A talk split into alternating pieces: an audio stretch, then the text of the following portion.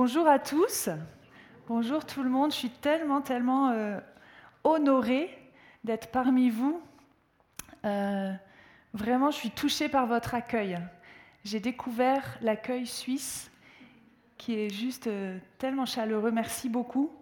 merci de votre accueil et de votre invitation. Alors c'est vrai que ce matin, on va parler d'un sujet qui est l'un de mes sujets préférés. Pourquoi? Parce que je suis moi-même célibataire, j'ai 42 ans, je suis pasteur également à Montpellier dans le sud de la France. Et j'aime beaucoup parler de ce sujet, parler de, euh, pas seulement de mon expérience, mais de ce que dit la Bible à l'ensemble de l'Église à propos de ce sujet. Donc si je déborde un petit peu du temps imparti, vous m'en voudrez pas, hein, n'est-ce pas? Parce que euh, j'ai tellement de choses à dire que, mais vous inquiétez pas, je vais, je vais euh, nous partager cela vraiment avec tout mon cœur ce matin. Pourquoi je dis que le célibat, c'est une affaire de tous? Pourquoi je dis qu'on est tous concernés? Parce que il me semble qu'on ne naît pas marié.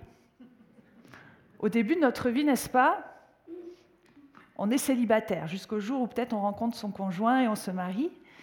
Donc on est concerné à un moment ou à un autre de notre vie, puis peut-être aussi à la fin de notre vie. On peut peut-être devenir veuf, devenir veuve, et alors on va être de nouveau concerné par ce sujet. Et on est aussi concerné, pourquoi? Parce que on, connaît tous des célibataires dans notre entourage. Euh, ça peut être euh, nos, propres enfants, euh, des amis. Et donc, on, est entouré aussi de personnes célibataires. C'est important qu'en tant qu'Église, on sache comment les accueillir et comment réagir. Alors, comment ça se passe? Je ne sais pas comment ça se passe ici, donc je me sens la liberté de dire ce que j'ai expérimenté dans différentes églises j'ai vu que dans les églises, comment on réagit euh, avec les célibataires. Alors, qu'est-ce qu'on fait? Des fois, on a un petit peu pitié d'eux. Je ne sais pas si vous, euh, on se dit, oh là là, mon pauvre, tu es célibataire, je prie pour toi. Hein. Moi, on m'a souvent dit ça. Ou alors, euh, eh ben, on peut peut-être même les envier aussi parfois. On dit Oh là là, moi je suis fatiguée, je dois me lever toutes les nuits pour les enfants. Si seulement je retrouvais un peu cette liberté, le, fait de faire des grasses matinées, ce serait chouette, etc. Donc on peut les envier. On peut aussi, malheureusement, des fois, ben, ne pas trop. Euh, on est gêné, donc on les ignore, on les laisse un petit peu de côté. Ou qu'est-ce qu'on fait? On cherche à les marier à tout prix. On se dit, t'as pas vu, il y a un tel qui est là et tout, ce serait chouette euh, que vous fassiez connaissance. voilà un petit peu euh, peut-être comment on peut réagir euh, tout naturellement avec nos amis célibataires. Et avant d'aller plus loin aussi, j'aimerais apporter comme la définition de c'est quoi un célibataire. C'est pas juste une personne jeune et qui n'est pas encore mariée, c'est aussi une personne un peu plus âgée qui n'a jamais été mariée c'est aussi euh, une personne séparée ou divorcée ou une personne veuve. Et toute cette catégorie euh, mise ensemble, les statistiques nous montrent, alors ça peut varier d'une église à l'autre, que ça représente environ 40% quand même dans les églises. Euh, et du coup, c'est une part importante du corps, une part importante de l'église, que nous ne pouvons pas ignorer, que nous ne pouvons pas laisser de côté. Et du coup, dans l'église, des fois, on peut entendre des phrases un petit peu maladroites où, euh, les célibataires ils vont entendre ça et, ils vont avoir un peu euh, le cœur euh, chagriné. Alors, j'en ai cité quelques-unes et quand on les entend, nous, on va faire cette tête-là, vous voyez? Et on va dire, ben, si on entend quelqu'un qui dit, bah alors, t'as toujours pas quelqu'un à nous présenter? Quand est-ce que tu me présentes quelqu'un?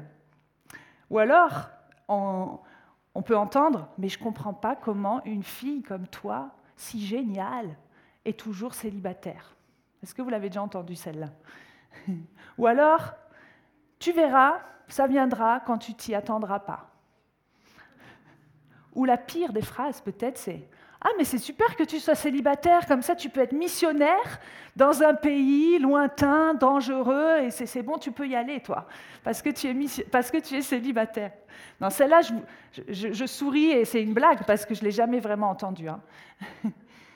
Mais c'est vrai que dans l'Église, peut-être, je nous pose la question ce matin, peut-être on a élevé le mariage et le couple à un niveau qui est presque à égalité avec celui de Dieu. Je m'explique. On a considéré que le mariage était le statut idéal vers lequel tout le monde devait tendre et que si on n'était pas dans ce statut, alors on était bizarre ou pas normal. Et je crois que la Bible euh, ne montre pas ça. Et on va un petit peu étudier ça ensemble ce matin. En fait, cette vision du mariage qu'on a élevé très très très très haut fait que peut-être nous, les célibataires, on est tombé dans un peu euh, le, mariage égale une idole. On a fait du mariage une idole. Et une idole, c'est quoi? C'est toute chose qui prend la place de Dieu dans notre vie. Toute chose euh, avec laquelle on va dire si j'ai pas ça dans ma vie, Seigneur, alors je suis pas heureux, alors je suis pas satisfait, alors je suis pas comblé et épanoui. Et finalement, c'est ça aussi l'idolâtrie. C'est mettre quelque chose à la place de Dieu dans notre vie. Ça peut être son mari, ça peut être ses enfants, ça peut être l'idée du mariage quand on est célibataire. Or, la Bible dit, 1 hein, Corinthiens 10, 14, fuyez l'idolâtrie. Donc, on ne peut pas euh, avoir une bonne vision du célibat. Ce matin, c'est le sujet qui va nous intéresser. Si on a une vision erronée du mariage, ça va ensemble. Si on, pense que le mariage est l'idéal et la perfection, et, euh, et, que ça résout tous nos problèmes dans notre vie, une fois qu'on se marie, ben bien sûr que quand on va être célibataire, on va souffrir, n'est-ce pas? Parce qu'on va se dire, mais je ne suis pas encore dans ce statut-là qui est euh, l'égal, on va dire, du bonheur. Vous savez, le mariage, c'est un cadeau de Dieu, mais ce n'est pas Dieu. Il n'est pas là pour résoudre tous nos problèmes ou combler le vide qu'on a à l'intérieur ou pour nous guérir. Il n'y a que Dieu qui peut faire ça. Ton conjoint n'est pas Dieu. Est-ce que vous êtes d'accord, ceux qui sont mariés? Le, conjoint n'est pas Dieu. Ce n'est pas lui qui va te guérir ou répondre à toutes tes attentes. Et je crois qu'il faut qu'on se le rappelle ce matin. En plus, on voit que Jésus, quand il va venir sur Terre, non seulement il va ben, montrer l'exemple aussi, montrer que c'est possible d'être célibataire et de vivre une vie complètement parfaite et épanouie. Et puis, il va dire dans Matthieu 22, verset 30, que finalement le mariage n'est pas éternel, que le mariage, c'est quelque chose de bon, de donné par Dieu, mais qui est temporaire. Il va dire, en effet, à la résurrection, les hommes et les femmes ne se marieront pas, mais ils seront comme des anges de Dieu dans le ciel. Donc le mariage, ce n'est pas notre but ultime. Notre but ultime sur cette terre et puis pour l'éternité, c'est Dieu. C'est glorifier Dieu. Et la Bible dit, ça va être mon, mon, premier point en fait, que le célibat, il est bon. On va lire ensemble dans 1 Corinthiens 7, verset 7. C'est l'apôtre Paul qui parle et qui dit, alors ça va s'afficher, je voudrais que tous les hommes fussent comme moi, mais chacun tient de Dieu un don particulier, l'un d'une manière, l'autre de l'autre. À ceux qui ne sont pas mariés et aux veuves, je dis qu'il est bon de rester comme moi. Est-ce que vous aviez déjà remarqué ce passage? Paul va dire, il est bon de rester célibataire à des personnes qui ne sont pas mariées et qui sont veufs. Alors on peut se dire, mais attends, dans la Bible aussi, je connais bien ce verset dans Genèse qui dit, il n'est pas bon que l'homme soit seul, n'est-ce pas? Et ici, ça a l'air d'être une contradiction quand Paul dit dans le Nouveau Testament, mais il est bon de rester célibataire. Alors comment réconcilier ces deux passages? Comment réconcilier ces deux réalités? Que Dieu a dit, il n'est pas bon que l'homme soit seul, mais il dit aussi dans sa parole, un peu plus, enfin, dans le Nouveau Testament, il est bon d'être célibataire. Je crois que ce verset de Genèse, Genèse 2.18, il n'est pas bon que l'homme soit seul, en fait, ce n'est pas juste l'institution du mariage, c'est le fait que Dieu nous a créés pour être en compagnie, en relation. Nous ne sommes pas censés être seuls, nous ne sommes pas censés vivre notre vie seuls. Mais cela ne s'exprime pas seulement dans le mariage, ça peut s'exprimer aussi dans l'amitié, le relationnel. C'est très important de le réaliser. Et le mot bon ici, dans 1 Corinthiens 7,7, c'est en fait un mot qui veut dire utile. Ça veut dire il, il peut être utile pour le royaume de Dieu d'être célibataire.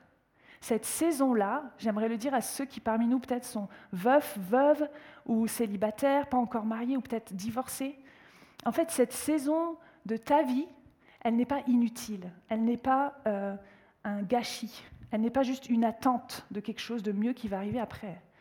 Elle est vraiment utile pour le royaume de Dieu. Si tu choisis de mettre euh, cette saison de ta vie à profit pour le royaume de Dieu.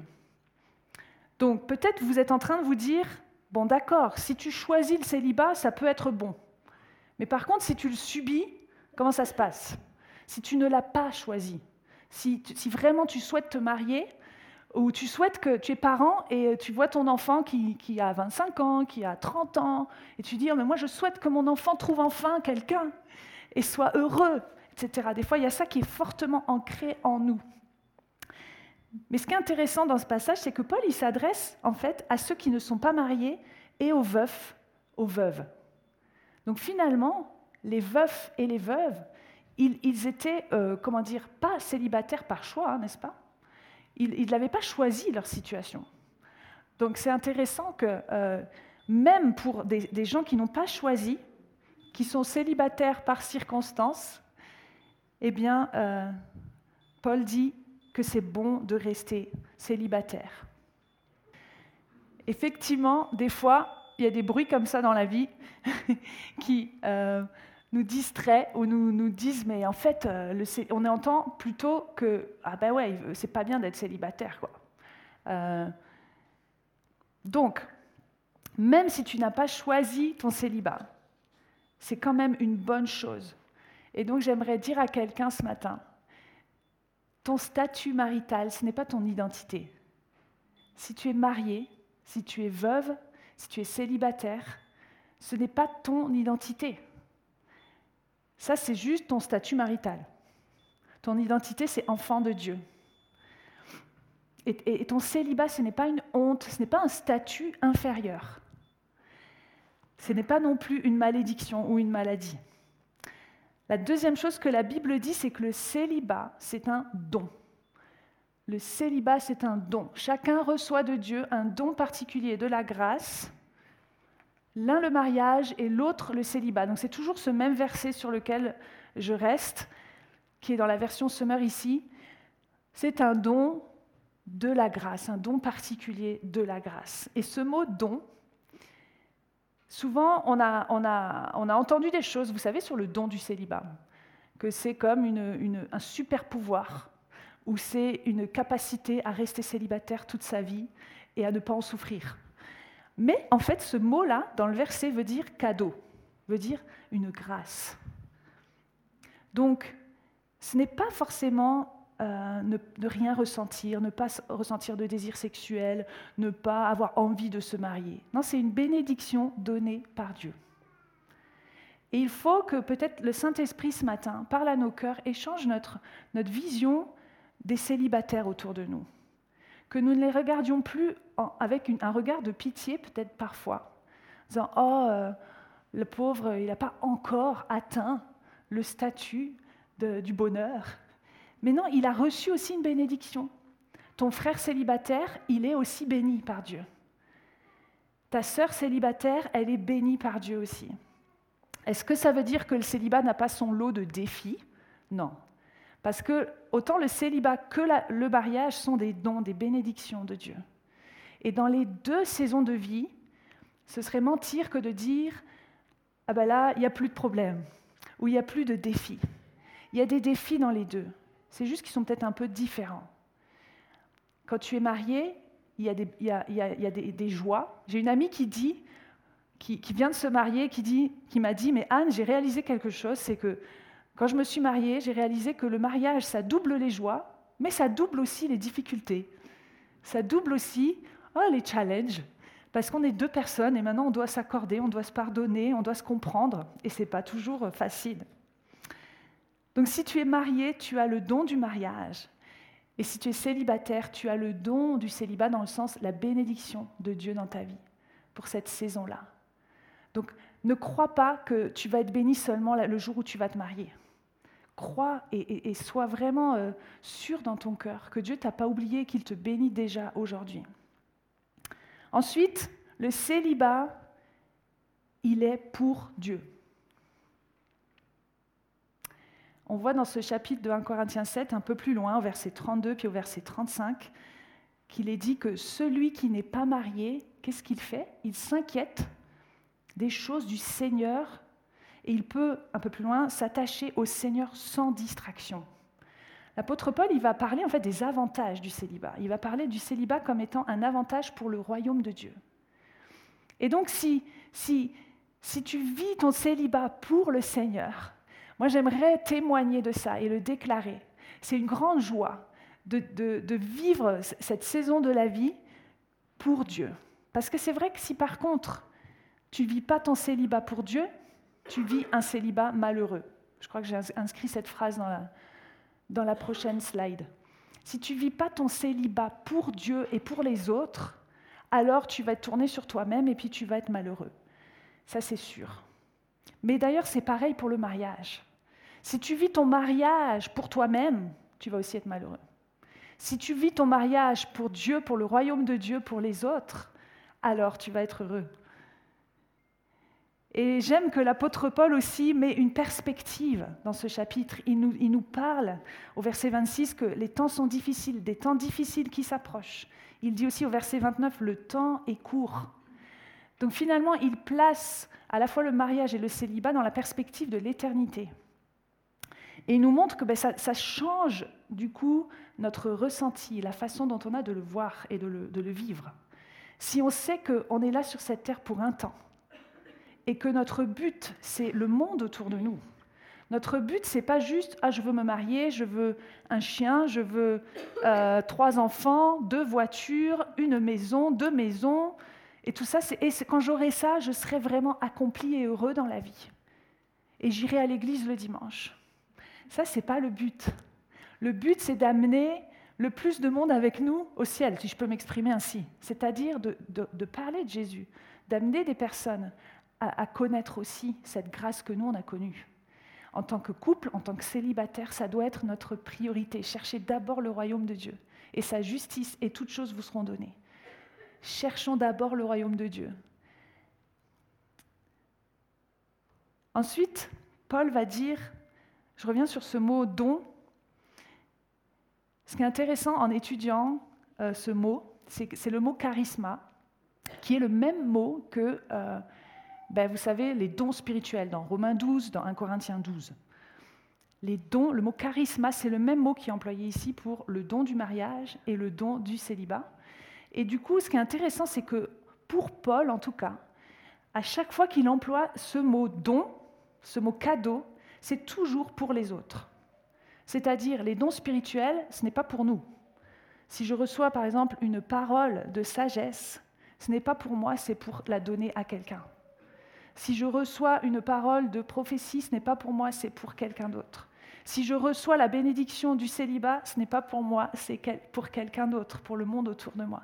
Si je reçois la bénédiction du mariage, ce n'est pas pour moi, c'est pour le monde autour de moi. Et donc, vraiment, je nous encourage en tant que famille à considérer que toutes les bénédictions, tous les dons que Dieu nous donne, qui sont différents, on est une famille et je crois que ce thème dans lequel vous êtes cette année est juste extraordinaire parce que c'est la base de tout. Nous devons effectivement recevoir la bénédiction de l'amour de Dieu, mais ce n'est pas pour nous, c'est pour euh, les pauvres, les orphelins, les veuves, les veuves, la société, le monde autour de nous, n'est-ce pas? Et donc, Paul va dire ben, qu'il aimerait que tous soient comme lui. C'est étonnant, hein, cette phrase. C'est comme si moi, aujourd'hui, je vous disais, ben, moi, je suis célibataire, j'aimerais trop que vous soyez tous comme moi. Et sincèrement, Paul le dit, pourquoi? Parce qu'il a compris que dans sa vie, c'était un don de Dieu pour les autres. Et il voit sa situation actuelle comme un don pour l'Église. Et donc, j'aimerais qu'on puisse honorer aujourd'hui euh, les célibataires parmi nous. Alors, peut-être il y a beaucoup de familles, beaucoup de couples, mais j'aimerais faire quelque chose, si, vous m'en donnez l'autorisation. C'est que tous ceux qui se reconnaissent dans, ce statut-là, c'est-à-dire, euh, ben moi je vais être la première à me lever, je voudrais vous dire que vous êtes des dons pour l'Église et que vous êtes des membres vraiment importants dans l'Église. Alors, si ça ne vous gêne pas, si vous êtes célibataire, veufs, veuves, euh, vous pouvez vous lever s'il vous plaît et j'aimerais qu'on vous applaudisse pour symboliser en fait que vous êtes des dons, des cadeaux. Je sais, je vous, gêne là. Hein. C'est moi, c'est la France. Désolée, c'est comme ça qu'on fait en France. et euh, vraiment vous accueillir, vous honorer, vous dire vous êtes un don pour l'Église. Ma sœur, tu es un don pour l'Église. Est-ce qu'on peut l'applaudir?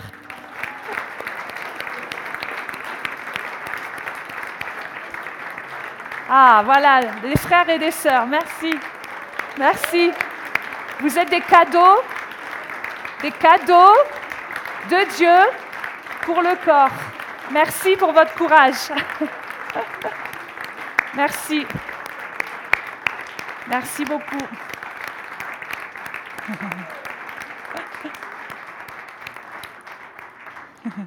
Donc vous avez repéré, nos frères, nos sœurs, ce sont des cadeaux pour vous.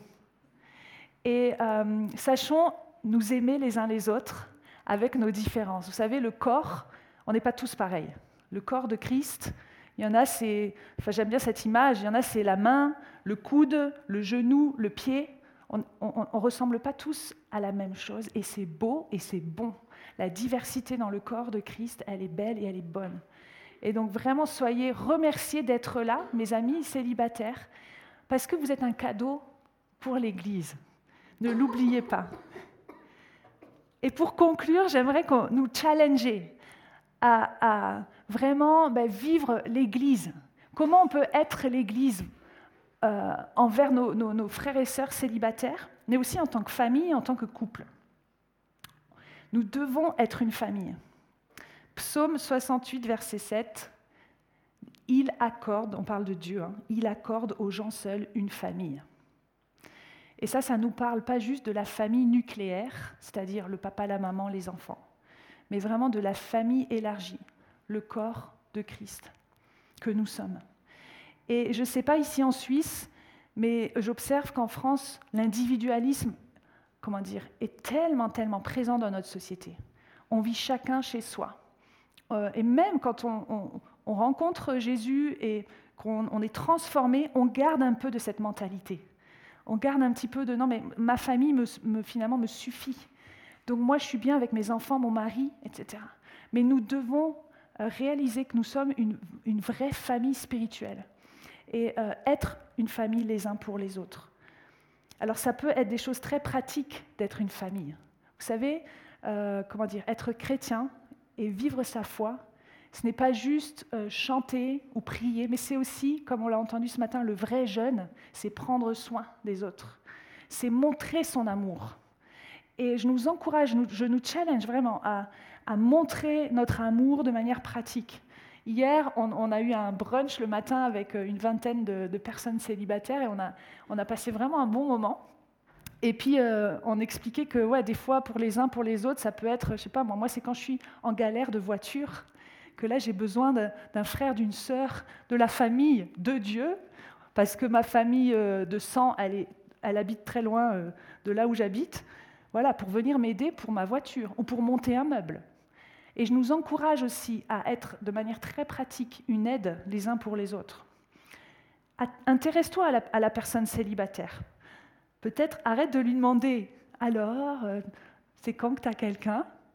Et au, contraire, intéresse-toi aussi à ce qu'elle traverse, ce qu'elle vit, pas juste dans son célibat, mais qu'est-ce que tu fais dans la vie, comment ça s'est passé ta semaine, etc. Ce n'est pas le seul sujet euh, des célibataires, le fait d'être célibataire. Vous voyez ce que je veux dire Ce n'est pas juste l'étiquette qu'on a envie de, peut-être nous coller sur, euh, sur le front.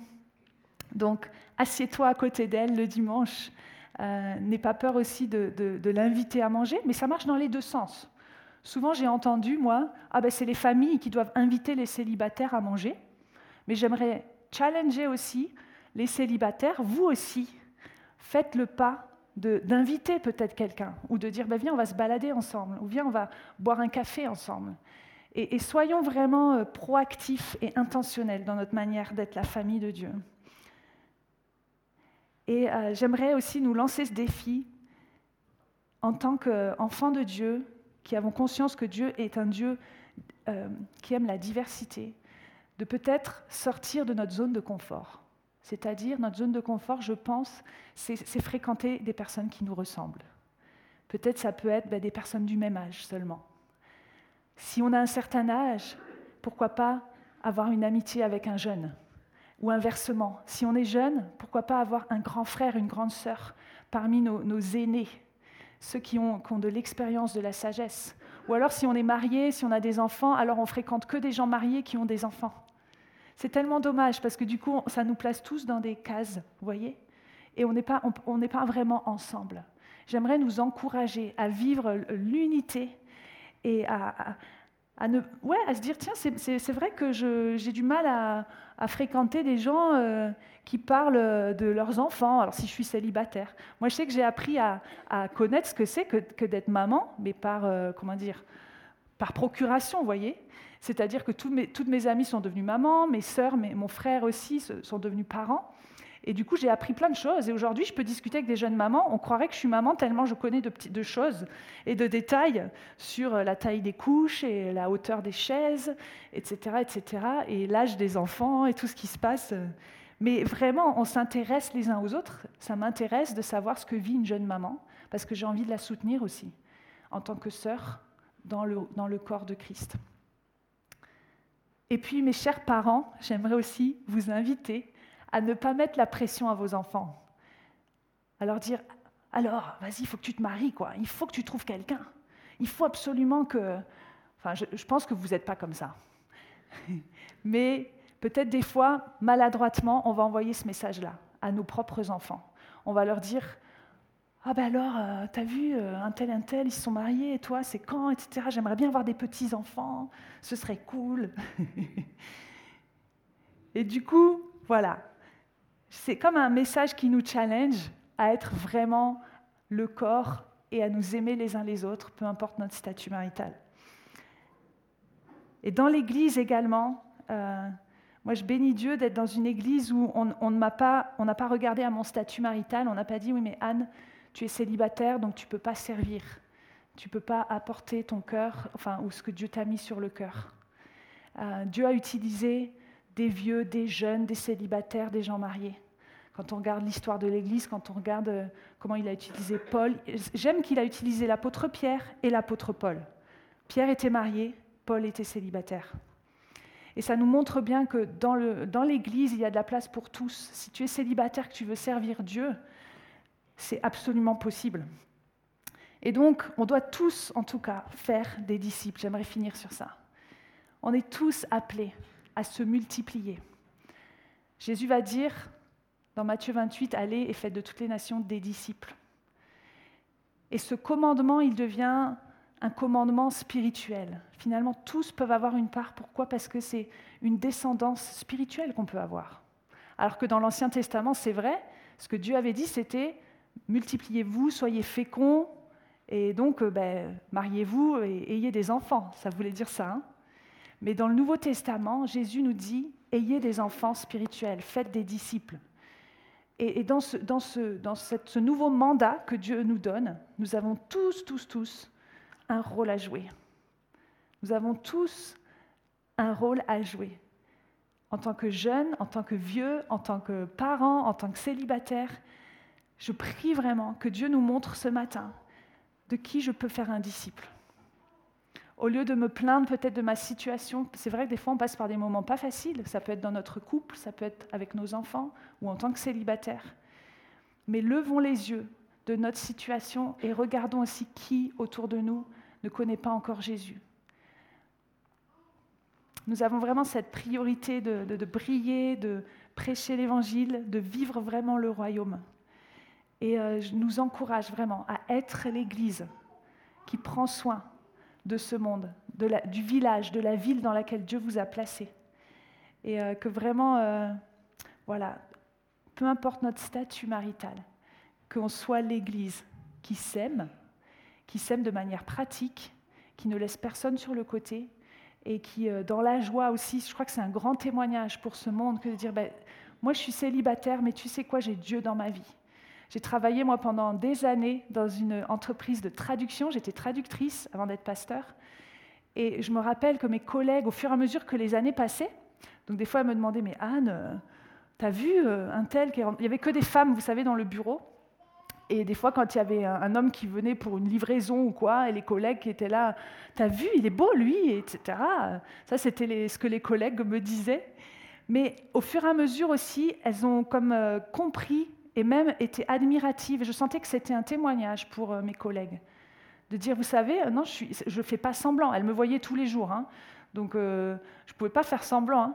Hein. Elles voyaient qu'il y avait une joie dans ma vie, un épanouissement mais qui ne me vient pas de juste euh, quelque chose d'humain. Ça me vient de la présence de Dieu en moi. Et si nous voulons être vraiment épanouis, comblés, qu'on soit célibataire ou qu'on soit marié, qu'on soit parents, grands-parents, on a besoin de la présence de Dieu, de la joie du Saint-Esprit. C'est l'un des, du fruit de l'Esprit. Hein. Ça fait partie du fruit de l'Esprit, la joie. Et je veux vraiment prier pour ça, que chacun d'entre nous, on, grandisse euh, dans cette joie intérieure peu importe nos circonstances de vie, si on est célibataire ou marié, que vraiment la joie du Saint-Esprit euh, nous remplisse. Amen. Alors si vous le permettez, on va prier ensemble pour ça et que vraiment le Seigneur aussi puisse euh, ah ben, pointer du doigt dans nos cœurs si on, a été maladroit ou si on a considéré nos, frères et sœurs célibataires un peu de côté. Ben, peut-être de dire Seigneur, pardon, je, veux changer de point de vue sur, sur, ça. Je veux réaliser que ta parole dit que non seulement le célibat est bon, qu'il est un cadeau de Dieu et que nous devons être l'Église. Amen. Alléluia. Seigneur, je te remercie parce que tu es le Dieu des familles. Tu es le Dieu des générations. Tu es le Dieu d'amour, Seigneur, et tu nous as euh, sauvés, adoptés et rattachés à ton corps. Et Seigneur, il n'y a personne d'entre nous que tu n'oublies. Il n'y a personne qui est laissé sur le bord du chemin. Seigneur, tu es celui qui va chercher la brebis et tu laisses les 99 autres. Tu es ce Dieu-là, Seigneur, et je te remercie de ce que ce matin, on a pu euh, réaliser ensemble que ta parole, Seigneur, dit des choses qui vont peut-être à l'encontre de ce qu'on avait toujours cru ou de ce que la société nous enseigne, Seigneur.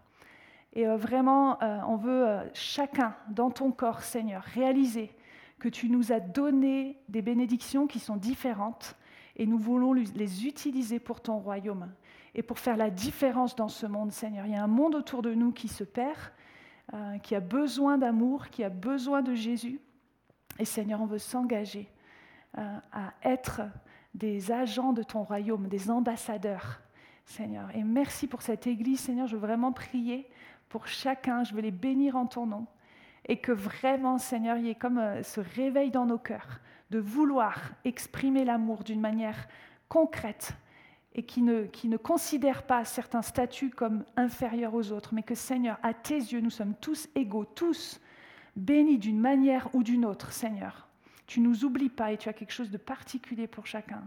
Je te bénis pour ça, Seigneur. Au nom de Jésus, je prie. Amen.